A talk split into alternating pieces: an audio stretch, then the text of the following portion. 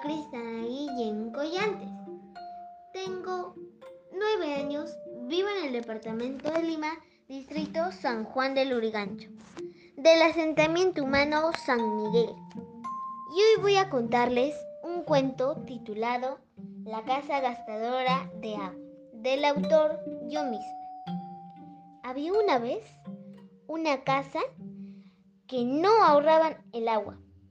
Para nada.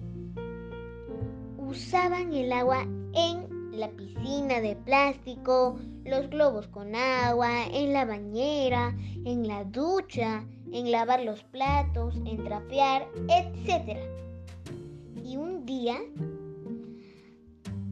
y un día se fue el agua en toda la calle. Y ellos salieron de su casa y le preguntaron a sus vecinos qué había pasado. ¿Qué había pasado? Y sus vecinos estaban con los brazos cruzados y las caras molestas.